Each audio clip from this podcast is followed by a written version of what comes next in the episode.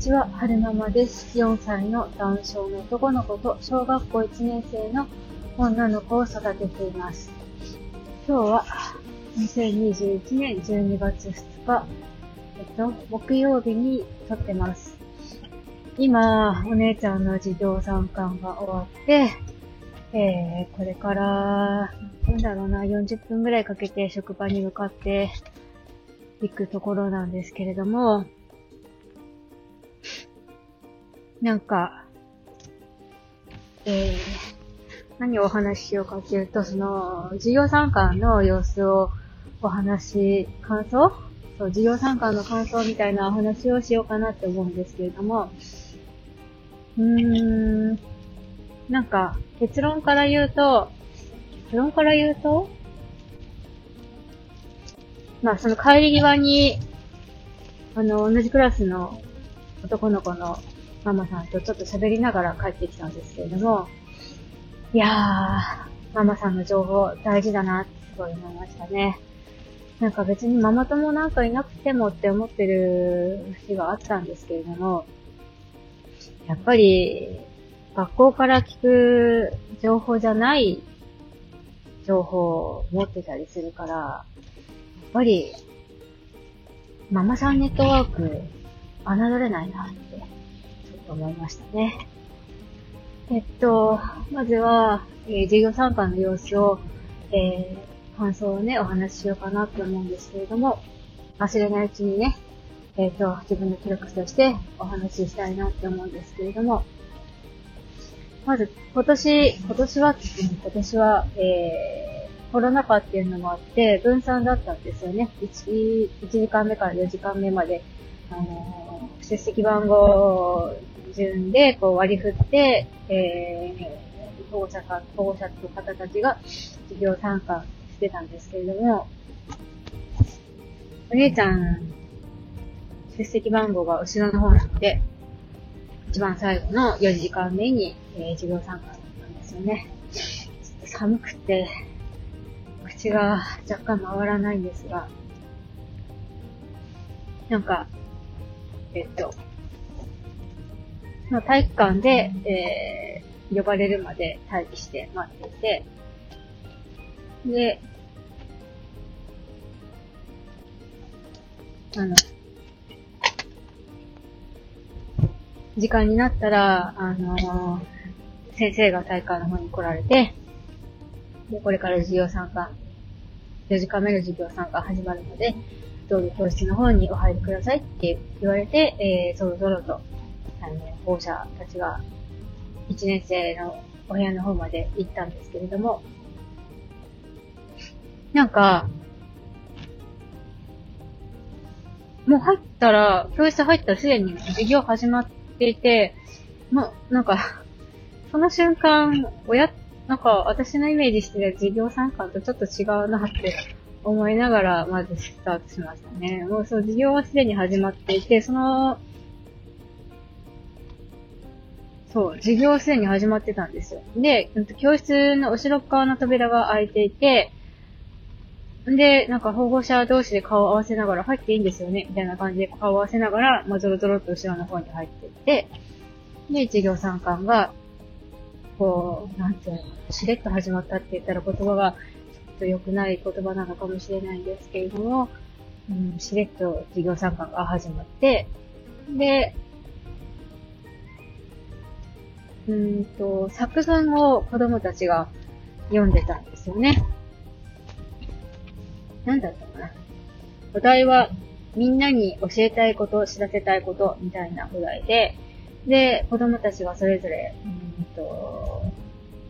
教えたいこと、知らせたいことの絵を描いて、で、作文書いて、で、入って手を挙げて当たられた子が読むっていう感じだったんですよね。で、お姉ちゃんが、そう、誰かいますか？って先生が問いかけると、最近の子って、最近の子だけなのかな？なんかすごいみんな、はいはいって、めっちゃ手挙げるんですよ。私が小学校の時って、もう全然誰も手挙げなくて、みたいな。先生が、こう、ね、あの、なんか誰々さん、誰々さんって、こう当てるみたいなイメージだったんですけれども、なんかみんなすごい手挙げてて。で、手当てられた子が作文読んでくんですけれども、で、お姉ちゃんも、その、手挙げたから当てられて、で、前の方に行って作文を読んだんですよね。で、えー、コーチンが、お姉ちゃん、お姉ちゃんが、うんと、選んだ題題目っていうかタイトルは、えー、うちのハム太郎って言って、最近飼い始めたハムスターのことを言ってたんですよね。なんかすごい、その、文章の作り方もすごい上手だったし、あの、他の子たちが作文をね、こう手に持って読みながら発表してたのに、お姉ちゃんは、あの、ちゃんと暗記してて、で、スラスラ暗唱して読んで、で、大きい声で言ってたし、すごい上手だなと思って、えー、見てきました。なんか、いつに、いつになってもっていうか、子供たちの発表会とかは、どんな時もこう、冷戦がすごい緩みますよね。あの、保育園の参観日もそうだし、幼稚園の参観日もそうだし、まあ、ステア卒園式とか入学式とか、もう、今日の、もう、事業参観も、ちょっとこう、ストリングしながら見てきました。えーと、一旦コーヒーを買ってから行こうかな。寒すぎる。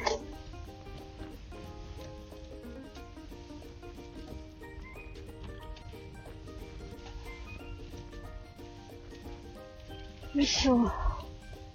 ァミマに寄りまーす。なんか美味しそう。ふわふわケーキオムレットだって。よいしょ。えーっと、で、お姉ちゃんの発表以外の、えー、授業参観の様子なんですけれども、うーんと、なんだろうな。先生が、誰か他に発表したい人いますか？って聞いて、で、子供たちが、はいはいはいはいって手を挙げて、で、発表するじゃないですか。で、発表した後に、えー、何か質問とか感想とかありますか？って先生が言って、で、子供たちがまた、はいはいはいはいって手を挙げて、えー、例えば、それはどこで買ったんですか？とか、何色が好きですか？とか、どんな色がありますか？とか、えー、質問投げかけたり、あと、私もそれを飼ってますとか、同じものを持ってますとか、感想を投げたりとか、するっていう、えー、授業でしたね、今日は。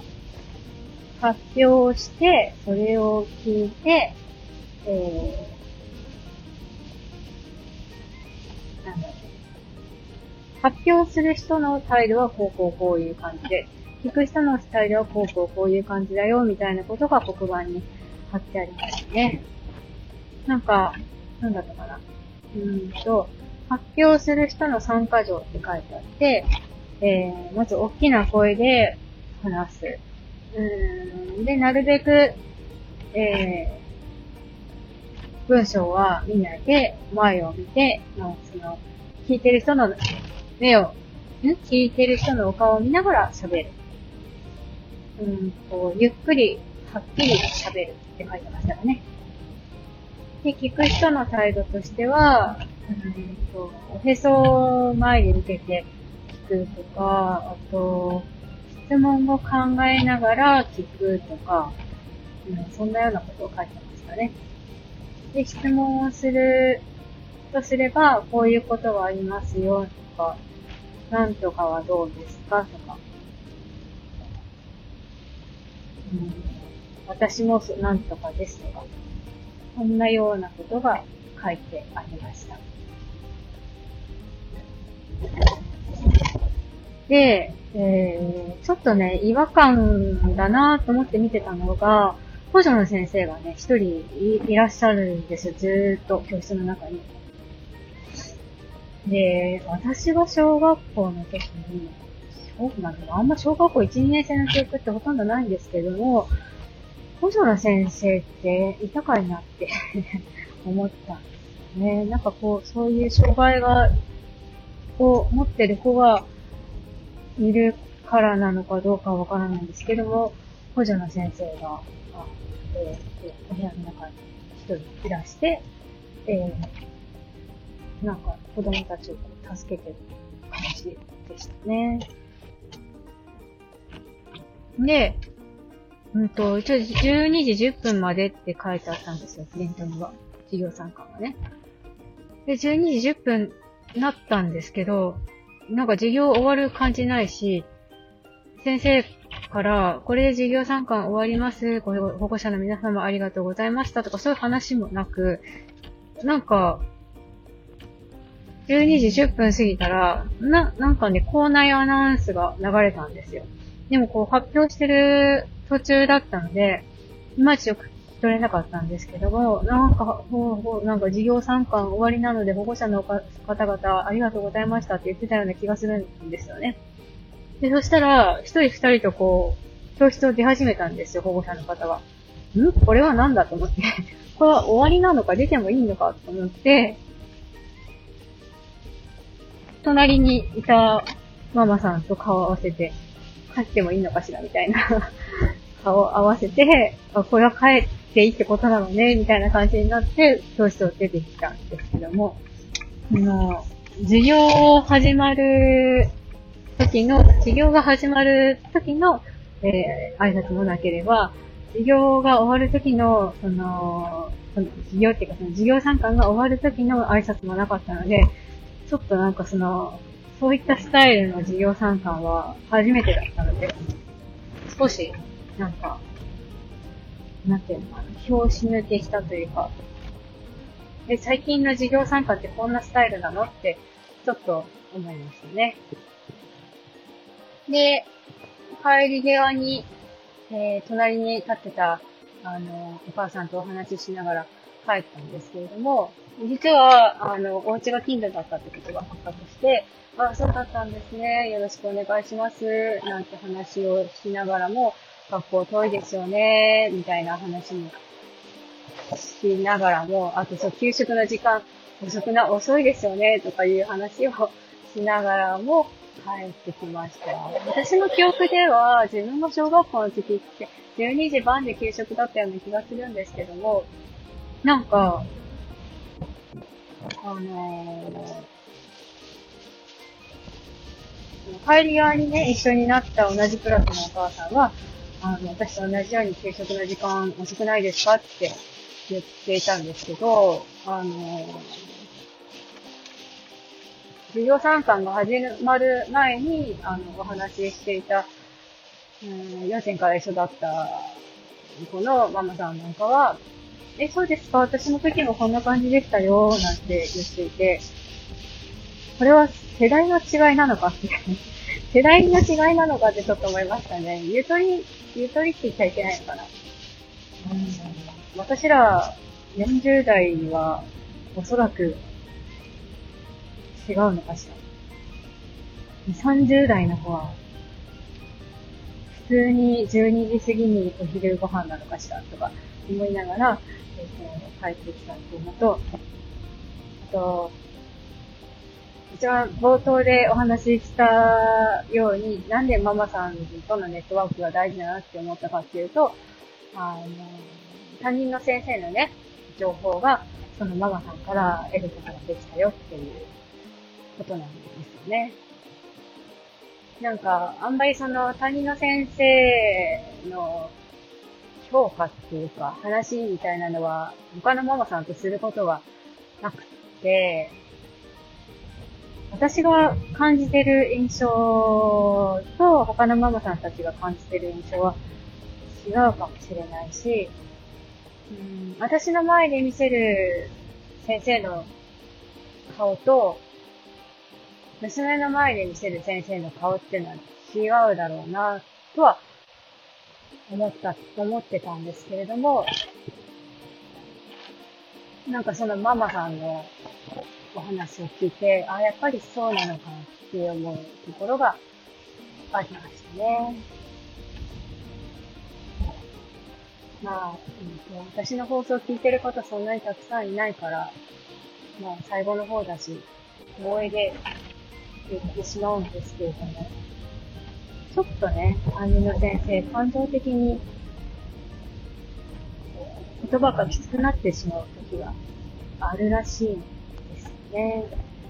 優しい感じで、電話口では優しい感じでお話ししてくださるんですけれども、なんかお姉ちゃんの話聞いてると、怒る、先生怒ると怖いとかも言うし、どれが本当の顔なんだろうな、とは思ってたんですけれども、えー、そのママさんからのお話を聞いて、あ、やっぱそうなのかって、ちょっと思いましたね。うーん、なんか、一年生、初めての小学校で、そういった先生に当たってしまっ、娘が当たってしまったっていうのはちょっと、あの、アンラッキーだったのかなとは思いますけれども、まあ、小学校長いの、小学生生活長いので、来年度以降の先生に、こう、期待、ご期待かな、とも思ってます。ただ、あのー、同じクラスの子の中にね、あの、お母さんと離れるのが嫌だからって学校に来れない子がいるらしいんですよ。そういう子のことを思うと、ちょっとなんかね、かわいそうだな、なんとかしてあげたいなって思っちゃいますね。うーんやっぱり、うん、なんだろうな。これは、どうなんでしょうね。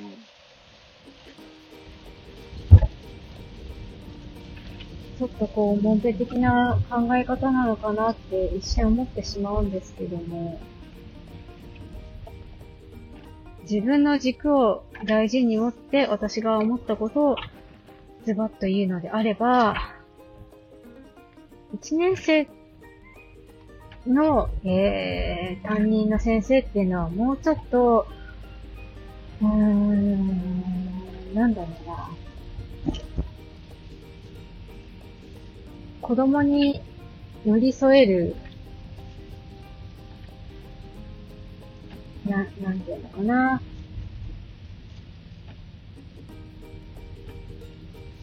うーん、ちょっとこう経験の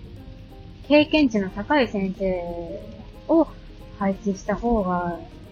いいんじゃないのかしらってちょっと思いましたね。担任の先生はよくこう、あの、低学年の子を持つの初めてなので、って、何度も何度も言うんですけれども、でも、親の私らからすれば、いやいや、うちらは小学校初めてなんで、っていうなんだろうな。なんでしょうね。先生は低学年初めてかもしれないけども、私らも小学校初めてなわけで、なんだろう。低学年持つのが初めてだから何でも許してちょうだいっていうのはちょっと違うのかなって思いましたね。あの、もうちょっと先生にはなぜうちのクラスに学校に来れない子がいるんだろうとか、うん。もうちょっとその辺深く考えてほしいなとは思っちゃいましたね。前に、ね、あの、お姉ちゃんが、うーん、なんだろうな、トイレに間に合わなかった時があったらしいんですよね、学校で。ねお姉ちゃん誰にも言えなくて学童さんでも言えなくて、で、私が異変に気づいて、どうしたの？って聞いたら、こここうだったって言ってくれたことがあったんですけれども、うん。まあね、生徒数、生徒もたくさんいるから、一人一人の異変になんか気づけないよって、もしかしたら先生は思ってるのかもしれないですけども、私はあのくらいの生徒数だったら、あのな、あのクラスの中に一人、ちょっと表情の硬い子がいたら、どう、どうしたのって私は思っちゃうんですよね。だからそういう、その一人一人の生徒の表情に気づけるかどうかっていうのは、人それぞれの、その人それぞれの、なんだろう、能力っていうか、気づけるか気づけないかはその人それぞれのもっとの、持って生まれた能力なのかもしれないんですけども、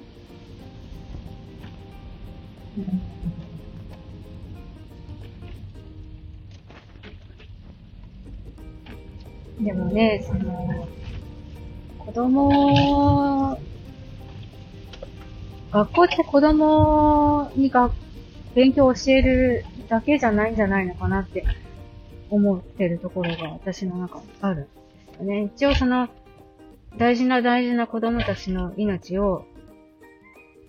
数時間親御さんから預かって授業してるわけじゃないですか。だから、そういった子供たちのちょっとした変化に気づけないと、大きな事故につながったりするんじゃないのかなって思ったりするとこ、ところもあるんですね。で夫もそういう考え方には、あの、なんだろう。夫も同じような考え方なんで、前回のあの教育相談の時には、えー、担任の先生の方に、そういった話をね、夫の方からしていて、その、まだね、その小学校1年生だから、失敗とかもたくさんすると思うんですけども、うーん、まあ、失敗してもいいとは思うんですけども、失敗も大事だし、失敗から学ぶこともたくさんあるけれども、でもやっぱり、大人の先生がもうちょっとその子供たちの変化に気づいてあげる必要もあるんじゃないかな、みたいな話を、えー、先生にお話ししたら、先生ちょっとね、目がうるうるしてた、うるうるしてたそうなんですよね。なんか、確信疲れたこと言われたって思ったのかわからないですけれども。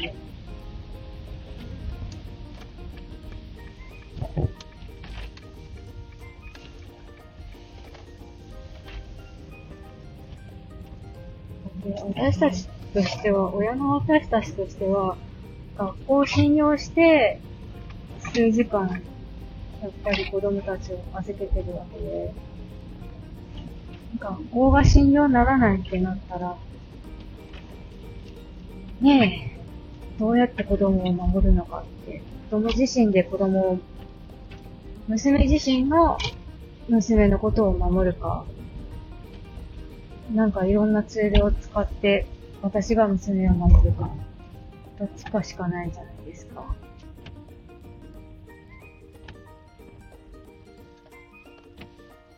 なんだろうなぁ。うん。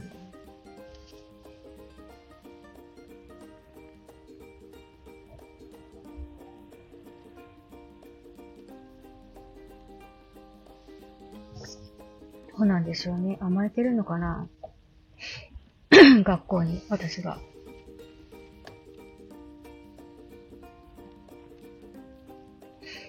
どうなんでしょうね。時々わからなくなるんですけれども。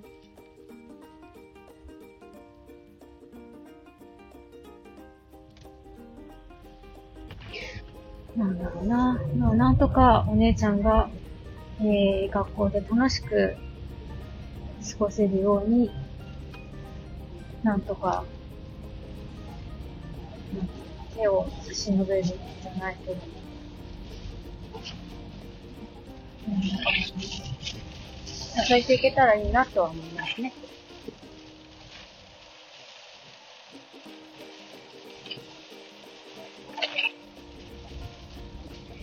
どうなんでしょうね。小学校1年生にとって担任の先生が怒ると怖いとかって、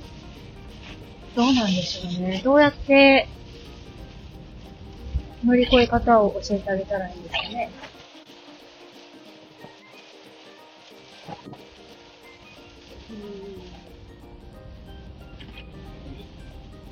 この先、この先っていうか、まあ生きていく上で、そういった、その、気性の荒い人とか、自分と合わない人っていうのは、その都度その都度現れるじゃないですか。だから、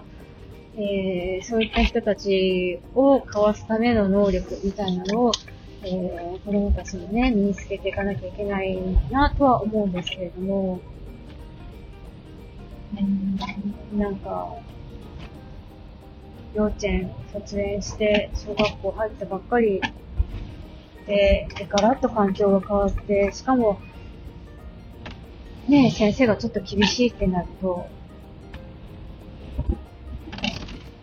子供たち、心が折れてしまうんじゃないかって、時々ちょっと心配なんですよね。うん、娘の行ってる学校の中に、うん、優しい先生が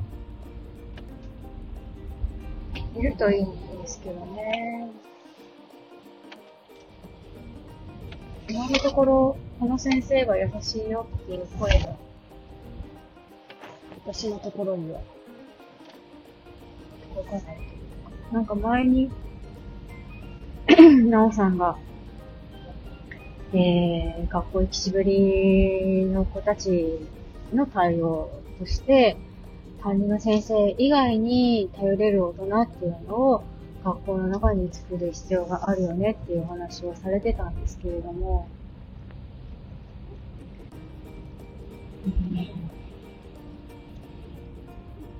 それも一理あるなとは思うんですけれども、子供たちが心許せる大人をどうやって見つけて、どうやったら見つけていけるのかっていうのは、課題かなと思って聞いてましたね。今コロナ禍だから、全然イベントとかないし、授業参観だって、今年初め、今年っていうか入学して初めての授業参観だったんですけれども、親が学校の中に入ることってほとんどないじゃないですか。で、その中で、親自身がどの先生が安全な先生なのかって見極めることはすごく難しいなって思うし、ましてや、ね、うんと、まだ6、7年しか生きてない子供たちが、どの大人が信用できるかっていうの見極めるのってね、まあ、やっぱり難しいとも思うし、そもそも、うん自分のその担任の先生以外の先生との交流が果たしてあるんだろうかっていう、なんだろう。そういう思いもあるんですよね。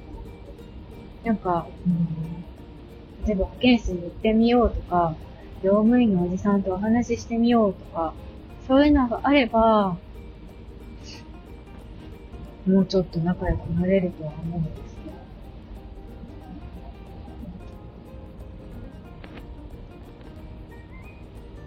自分の子供の頃を思い返してみると、職員室なのか、結界が張ってて、張ってる感じがして、中に入るのって、めったなことじゃ入れないような気がしてたし、保健室なんか、職員室よりも結界が、強い結界が張ってる感じがして、なかなか入っていけない感じがしたし。ましてや用務員のおじさんなんか、喋る機会が全然ないから、このおじさんに何か相談しようと、そういうことなんか絶対全然思ったことなかったし。だから、だからこそね、だからこそ、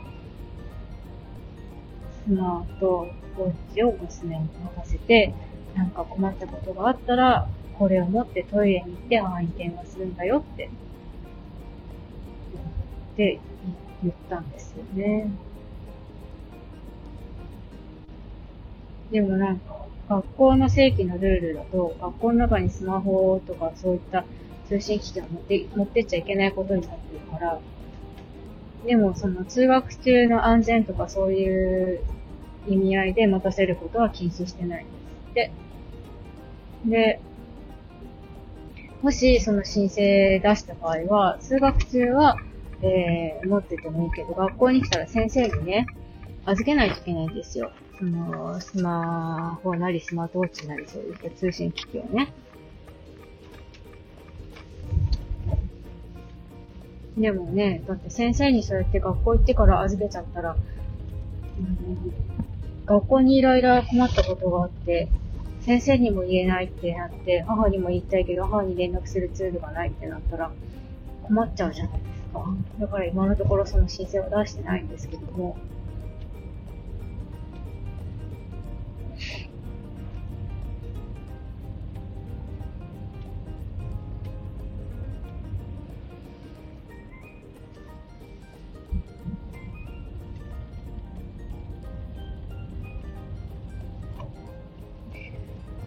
ちょっとね、私が学校を信用できればいいんですけどね。信頼できるようになればいいんですけどね。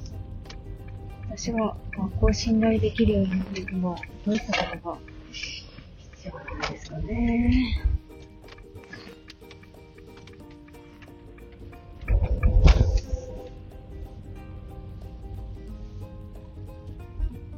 そうね、細かいコミュニケーションかな。この間のお姉ちゃんが学校に間に合わなかったっていう件とかも、もしね、えっと、その日に先生から連絡がなかったにしても、その日の、